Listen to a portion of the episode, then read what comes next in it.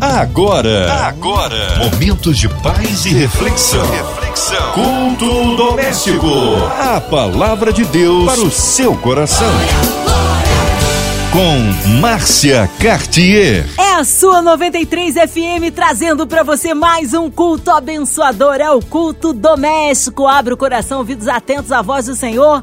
Com a gente hoje, nosso queridão pastor Luiz Nilman. Ele que é da Igreja Cristã de Choquim Manguinhos. A paz, pastor Luiz Nilman. Que honra, que alegria recebê-lo aqui em mais um culto doméstico. A paz do Senhor, minha irmã e amiga Márcia Cartier. É um privilégio estar aqui mais uma vez. Que Deus possa abençoar você, abençoar seu esposo, sua filhona, Pérola. Quero também saudar a todos os nossos ouvintes queridos desta noite, que Deus possa ser gracioso com todos nós. Amém. Um abraço a todos da Igreja Cristã de Antioquia em Manguinhos. Hoje a palavra no Novo Testamento, pastor Luiz Nilman. Sim, o texto escolhido para essa noite foi o de 2 Pedro, capítulo 3, versículo 9. Apenas um versículo mesmo. 2 Pedro, capítulo 3, versículo 9. A palavra de Deus para o seu coração. O Senhor não retarda a sua promessa, ainda que alguns a têm por tardia, mas é longânimo para conosco, não querendo que alguns se percam, senão que todos venham a arrepender-se. Só até aí. Muito obrigado, meu Deus, por essa oportunidade de estar pregando a tua palavra, que tu possas, ó oh Deus, fazer com que a nossa voz, levando a tua palavra, possa ser ouvida por tantos, e que o teu Espírito, Deus, possa preparar os corações daqueles que ouvirão. Obrigado, Deus, por essa oportunidade, em nome de Jesus. Antes de entrarmos no assunto propriamente dito, gostaria de ressaltar alguns pontos desse importante livro do Novo Testamento. O autor desta carta, o primeiro versículo do livro, 2 Pedro capítulo 1, versículo 1, ainda que haja teólogos que questionem, declara especificamente que foi o apóstolo Pedro o autor dela. Penso que não há motivos razoáveis para se questionar isso. Né? Foi de fato escrito por Pedro, segundo a própria carta que identifica o seu autor no começo dela. Alguns perguntam quando foi escrito. Isso é importante para que a gente possa ter o, o contexto, né? aquilo que estava acontecendo por trás desta carta. Né? O, esse livro foi escrito no final da vida de Pedro, já que Pedro foi martirizado em Roma durante o reinado de Nero. Sua morte deve ter ocorrido em torno de 68 depois de Cristo. É muito provável então que essa carta tenha sido escrita entre o, o ano 65 a 68 depois de Cristo, ou seja, bem no finalzinho da vida de Pedro. O propósito dessa carta, essencialmente, esta carta foi escrita por, por causa da chegada às igrejas de falsos mestres Pedro fez uma, uma chamada né, aos cristãos para crescerem e, e tornarem-se fortes em sua fé, a fim de detectarem e combaterem a crescente apostasia trazida, claro, por esses falsos mestres. Ele enfatizou fortemente a autenticidade da palavra, ratificando né, que a palavra é realmente de Deus e a certeza do retorno do Senhor Jesus, essa certeza retorno do Senhor Jesus que foi pra, por muitos contestado naquela ocasião e mais tarde, mais um pouquinho mais adiante, eu vou estar voltando nessa questão. Ao escrever esta epístola, Pedro identificou sua meta, né, que está lá no capítulo 1, né, no início da carta, do versículo 12 ao versículo 15, que faço questão de ler aqui, está escrito assim: por isso não deixarei de exortar-vos sempre acerca destas coisas, ainda que bem as saibais e estejais confirmados na presença verdadeira. E tenho por justo, enquanto estiver neste tabernáculo, despertar-vos por admoestações, sabendo que brevemente hei de deixar este meu tabernáculo. Veja que está falando do seu próprio corpo, deixar o seu corpo, ou seja, está falando de morte como também no Senhor Jesus Cristo já me tem revelado. Mas também eu procurarei em toda ocasião que depois da minha morte tenhais lembrança destas coisas. Ou seja, ele estava afirmando né, que estava próximo à ida dele, estava próximo a esse, esse, a morte dele, e que o Senhor já tinha até avisado que isso aconteceria, mas ele estava preocupado em saber que a igreja poderia ser alvo fácil se porventura não tivesse alguém sendo despertado para essa infeliz realidade que estava acontecendo. Agora, no capítulo 3, ele se refere de novo ao seu propósito. Ele deseja relembrar seus leitores das palavras ditas pelos santos profetas e pelos apóstolos. Veja que no capítulo 3, do versículo 1 ao versículo 2, né, ele também volta a falar dessa preocupação, alertar sobre a, essa questão dos falsos mestres estarem adentrando né, e trazendo é, heresias às igrejas. Pedro adverte aqueles cristãos que nem todos estão querendo crer na palavra de Deus. Ele os alertou que nos últimos dias, essa expressão é interessante, alguns zombariam da ideia de Cristo vindo novamente. A expressão últimos dias é usada para descrever a era dos cristãos, bem como este período de tempo é o último no plano de Deus para a redenção. A razão para a descrença dos zombadores era que tanto tempo tinha se passado com a ordem natural das coisas continuando, sem nenhum sinal de sua vinda. Os zombadores até afirmaram que as coisas têm continuado normalmente desde a criação. Ou seja, os zombadores daquela ocasião, está relatado no versículo 4, eles estavam debochando, em outras palavras, está dizendo o quê? Como, isso falando na minha linguagem, né? Como que, que Jesus vai voltar? Já passou tanto tempo. Olha o versículo 4, apenas para não ficar nas minhas palavras, né? Versículo 4 do capítulo 3, né? Nós estamos falando no capítulo 3. E dizendo: Onde está a promessa da sua vinda?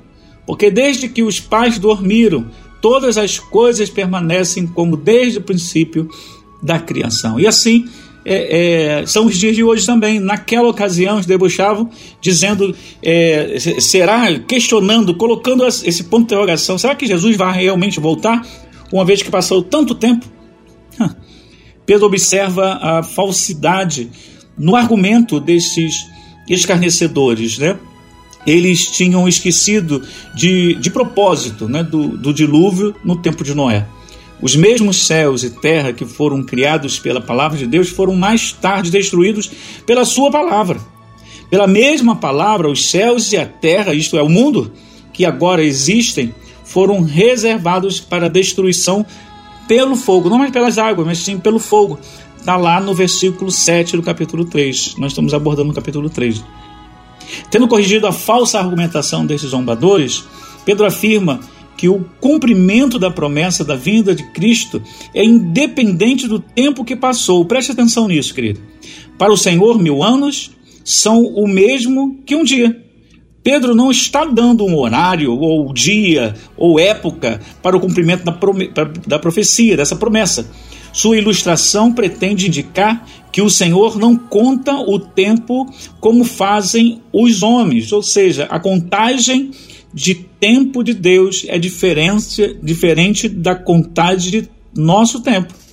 Olha o versículo 8, né, que antecede o versículo 9, por conseguinte. Né? O versículo 8 fala assim: ó, Mas, amados, não ignoreis uma coisa, que um dia para o Senhor é como mil anos, e mil anos como um dia.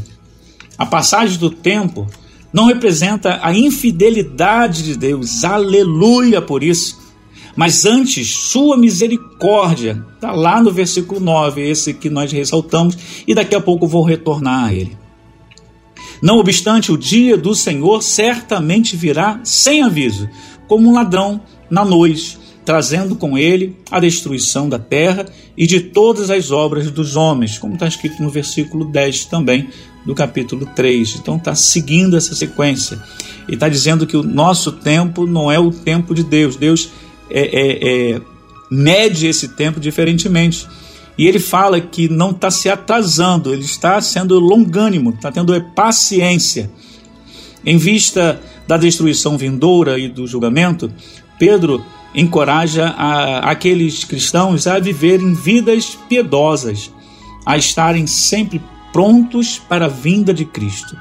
Eles têm que considerar a demora da vinda do Senhor como uma demonstração de longanimidade, ou seja, de paciência.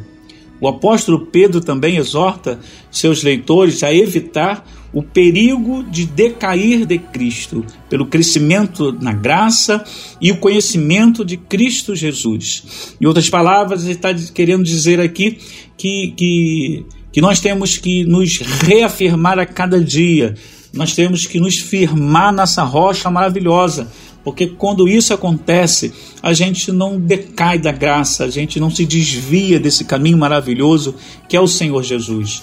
Então, queridos, aqui Paulo, Pedro, melhor dizendo, está nos alertando a tantas coisas, coisas preciosas, coisas importantíssimas que eu faço questão de relatar aqui. Agora sim, eu queria dar um pouco mais de atenção a esse versículo 9, versículo que é o versículo da leitura de hoje, né?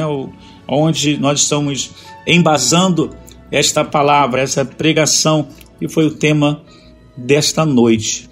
2 Pedro capítulo 3, versículo 9, e faço questão de lê-lo novamente, para que a gente possa entender com perfeição aquilo que Deus não só falou para a igreja a que foi destinada a carta de Pedro, mas também para nós, nos nossos dias. E eu tenho certeza que Deus tem o mesmo propósito de outrora.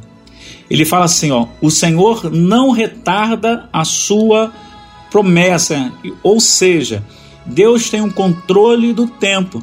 Ele prometeu, ele vai cumprir, mas não necessariamente quando nós queremos, não necessariamente quando nós pensamos que será o tempo, não necessariamente quando as coisas, vamos chamar assim, estão afunilando para isso, segundo o nosso raciocínio, por mais lógico que seja. É Deus que dá o tempo. Há tempo para todas as coisas, inclusive para o cumprimento da promessa. O Senhor não retarda a sua promessa, ainda que alguns a têm como tardia.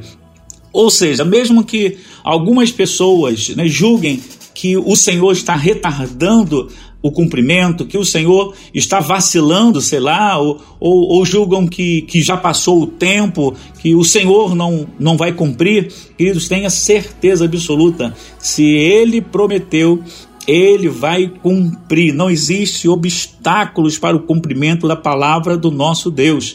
Ele é poderoso para exercitar isso mas é longânimo, continuando aqui o versículo 9, mas é longânimo para conosco, ou seja, ele tem paciência, ele está com, com um ânimo novo, ele está com vontade de que nós não nos percamos, né? não querendo, continuando o versículo, não querendo que alguns se percam. Olha só a preocupação do nosso Deus, ele não quer que alguns se percam, ou seja, que ninguém se perca senão que todos venham a arrepender-se. Esse é o propósito de Deus, ainda que pareça que ele está se, é, é, é se demorando, que, que a, o cumprimento é, da promessa esteja é, sendo retardada. Não. O propósito de Deus nesse, nesse tempo, eu não vou dizer que é retardado o tempo, mas nesse tempo que Ele está dando é para que todos venham a se arrepender.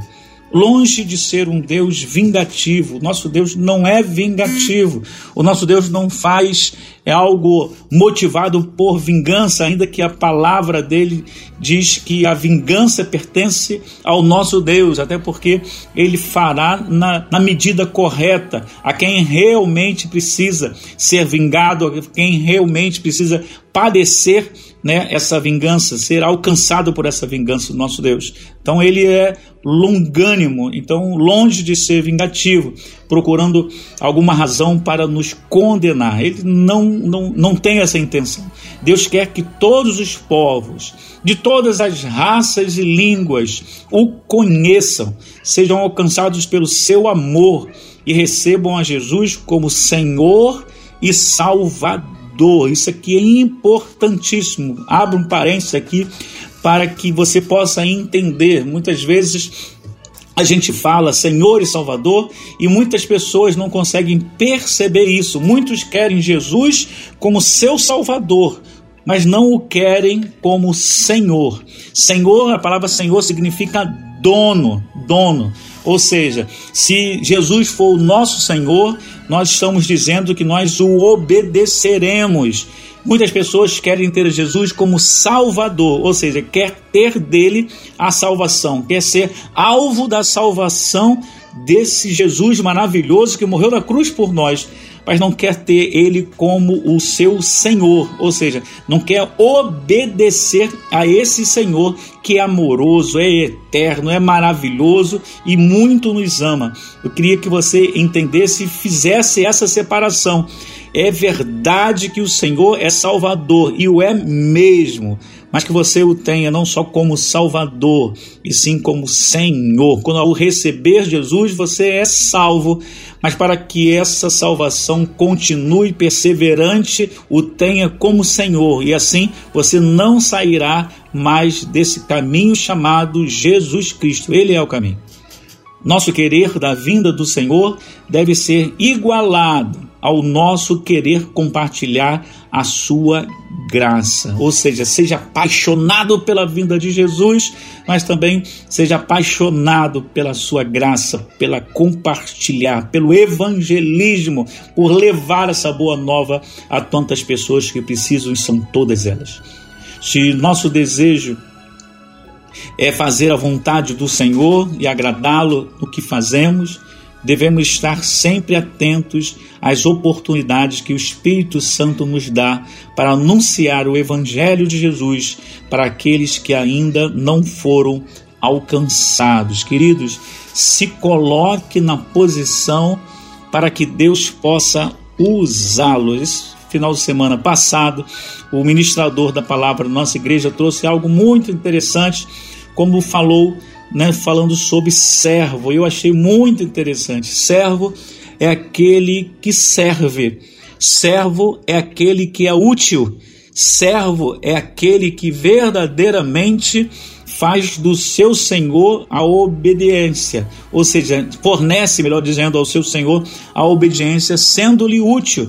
Na verdade, né, essa, essa palavra, né, essa expressão servo inútil deveria ser é, é uma redundância, né? aliás, deveria ser uma impossibilidade, melhor dizendo, uma vez que para ser servo tem que ser útil, porque aquele que não serve não presta, aquele que não serve não pode ser chamado de servo. Nós precisamos ser útil no reino.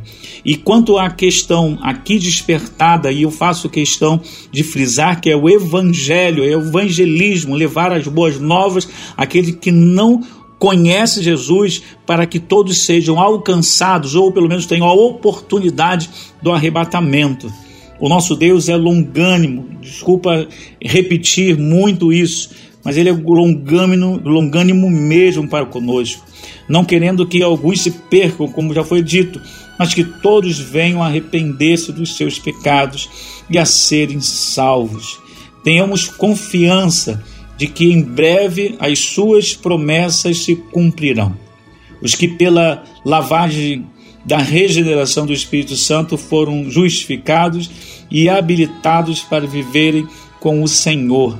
No abrir e fechar de olhos, serão transformados para ir ao encontro do Senhor nos ares e com ele ficarem para sempre. Mas os ímpios que estão renegando a obra de Jesus ficarão para condenação eterna. E não falo isso nem eh, usando a expressão infelizmente, porque aquele que assim determinou, ele é feliz em todas as suas decisões. Portanto, queridos, enquanto há vida, há esperança. Você, querido ouvinte, em nome de Jesus, se desperte para isso. Não erreis, eis que o fim está próximo. Olhai os sinais nos céus, no sol, nas estrelas, na terra, com todo este conjunto de anomalias inexplicáveis que cada vez mais confunde o mundo. Jesus já nos tinha avisado. Jesus está voltando, querido ouvinte. Se desperte para essa necessidade, se desperte para essa realidade, se desperte para essa, é, é, esse evento que vai acontecer com absoluta certeza. A Bíblia fala que ele vai vir como não esperando, como um ladrão, e ninguém espera o ladrão. Não que o Senhor o seja, mas ele virá nesse propósito, ou seja, ele vai vir com surpresa e que nós não sejamos alcançados dessa forma. O fato de muitos duvidarem não deve ser a razão para termos dúvidas. Ou seja, mesmo que o mundo duvide, nós não temos motivos para duvidar. O Senhor, ele é maravilhoso e a sua palavra é eterna e é a verdade. Pois já no passado muitos duvidaram se o Messias realmente viria ao mundo, mas o certo é que, no tempo próprio, na plenitude dos tempos ele veio, aleluia!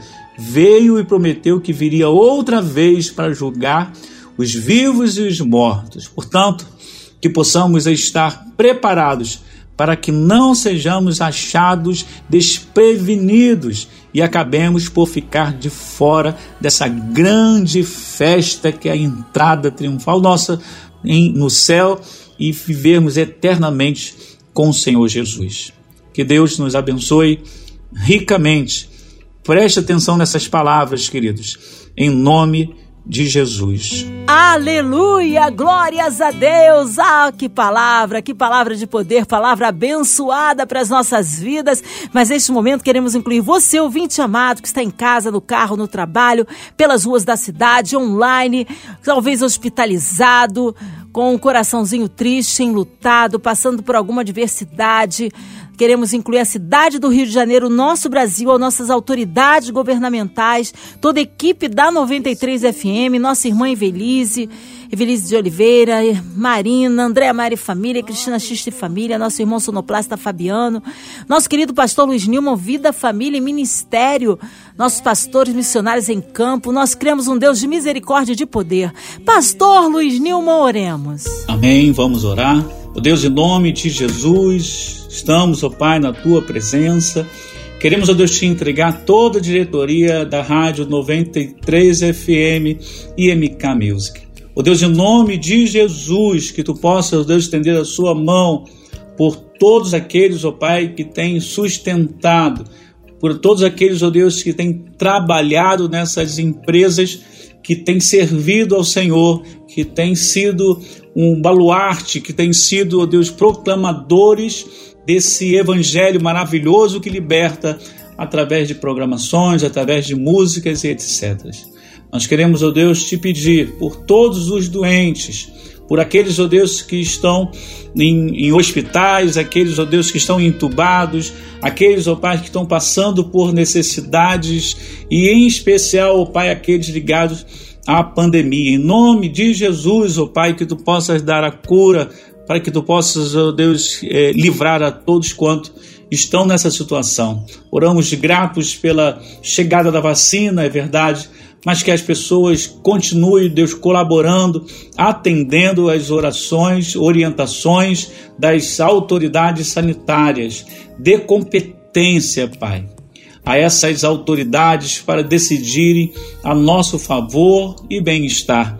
Dá a todos, ó oh Pai, é, é, dirigentes do, do, nosso país, dos três poderes, ó Deus, para que tenham sabedoria e, em especial, ó Pai, ao nosso presidente da República, que Deus dê sabedoria para conduzir em paz a todos os brasileiros, principalmente aqueles que mais necessitam, Pai. Isso tudo nós te pedimos, crendo que tu estás nos ouvindo, Pai, em nome de Jesus. Amém. Amém. Amém. Glórias a Deus. O Senhor é fiel. Vai dando glória, meu irmão. Recebe aí sua vitória. Pastor Luiz Nilman, é sempre uma alegria recebê-lo aqui no Culto Doméstico. Um abraço a todos da Igreja Cristã de Joaquim Manguiz, a pastora Cláudia, nosso abraço, sua esposa. Também o Bateu, seu filhão, a toda a família, o nosso abraço. O povo quer saber horários de culto, contatos. Pastor, fique à vontade aí, considerações finais. Sim, sim. A, a nossa igreja, a Igreja Cristã Antioquia fica na rua Capitão Bragança, 132, Manguinhos. Nós temos culto terças e quintas, sempre às 19h30. E no domingo nós temos dois encontros. Domingo, 9 horas da manhã e também às 18h30. 9 horas da manhã, sendo a EBD, Escola Bíblica Dominical, e o culto é, é noturno às 18h30. Você é o nosso convidado. Queria mandar abraços aqui à minha querida esposa Cláudia Nilma e meu lindo filho Mateus, minha mãe, irmãos, cunhados, cunhadas, sobrinhos, todos aqueles que reclamam quando eu não falo também, a todos os meus grupos de WhatsApp, ao meu pastor presidente, pastor Edson Bittencourt Cordeiro, a minha igreja, claro, Igreja Cristã de Choquia em Manguinhos, que tem me sustentado em oração, a você, Márcia Cartier, muito obrigado dê um abraço apertado em toda a sua família, a toda a equipe 93 FM e a você, querido ouvinte. Muito obrigado pela sua audiência. Me despeço aqui agradecendo pela oportunidade de falar desse amor incondicional de Deus por nós. Muito obrigado mesmo. Até a próxima, queridos. Deus abençoe. Amém. Glórias a Deus. O Senhor é fiel, ele é tremendo. Amém, pastor Luiz. Obrigado, carinho, a presença, a palavra. Seja breve ao retorno, nosso pastor. E você, ouvinte amado, continue por aqui. Tem mais palavra de vida para o seu coração. Vai lembrar, de segunda a sexta aqui na sua 93, você ouve o Culto Doméstico, mas também podcast nas plataformas digitais. Ouça e compartilhe. Você ouviu? Você ouviu? Momentos de paz e reflexão. reflexão. Culto doméstico. A palavra de Deus para o seu coração.